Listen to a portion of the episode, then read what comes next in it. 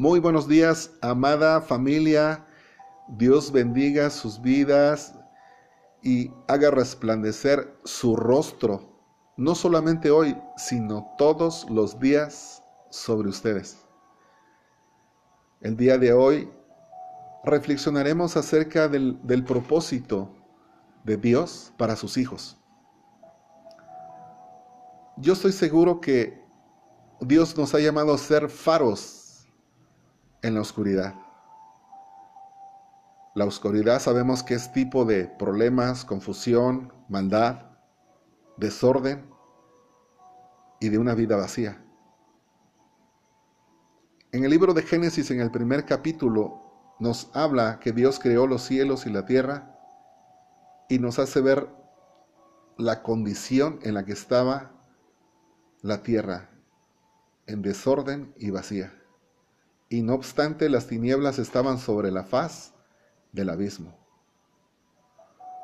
No tenía forma, no tenía propósito, no se podía observar absolutamente nada, porque todo era desorden, abismos y tinieblas.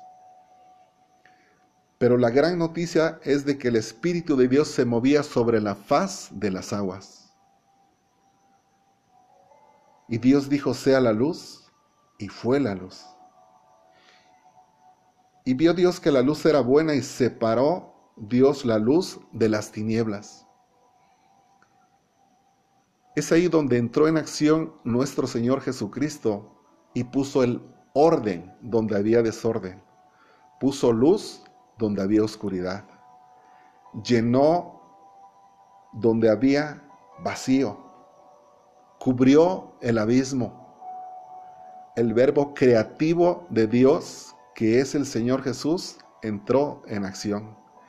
Y el Espíritu Santo se movía sobre la faz de las aguas, dándole sentido a las aguas, dándole la importancia que se merece la palabra de Dios. La palabra de Dios es agua que nos limpia, que nos renueva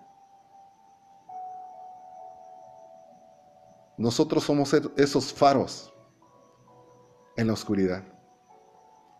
En este tiempo solamente hemos escuchado enfermedades, problemas, desorden en diferentes estados, países y en el mundo entero.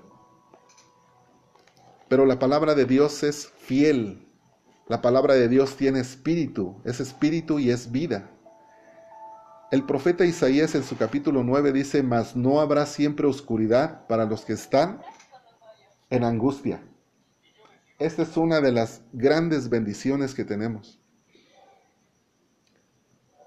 Porque un niño nos es nacido, hijo nos es dado, y el principado sobre su, su hombro, y le llamará su nombre admirable, consejero, Dios fuerte, Padre eterno, príncipe de paz.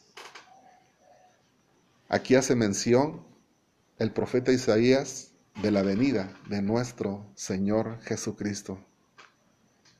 En San Juan 3:16 dice, porque de tal manera amó Dios al mundo que ha dado a su Hijo unigénito, para que todo aquel que en Él cree no se pierda, mas tenga vida eterna.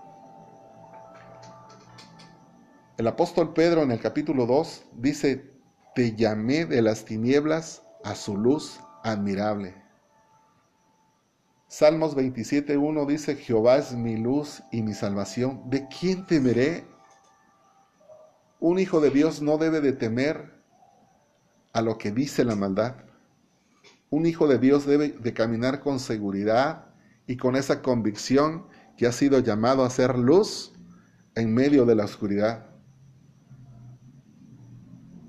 Juan en su Evangelio dice en el primer capítulo, la luz en las tinieblas resplandece y la oscuridad no prevalece contra ella.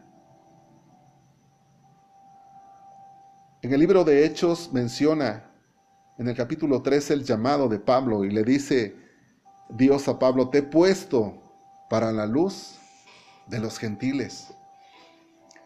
Dios en este día nos dice que nos ha puesto para luz a los gentiles. Nos ha puesto para luz en los que están en oscuridad, para los que viven sin esperanza, sin Dios, que tienen una vida desordenada y vacía y que tratan de llenarla con diferentes vicios o pecados. Nosotros hemos sido llamados a ser luz. Mi pregunta es, ¿ya estás preparado para ser un faro en la oscuridad? Preparémonos.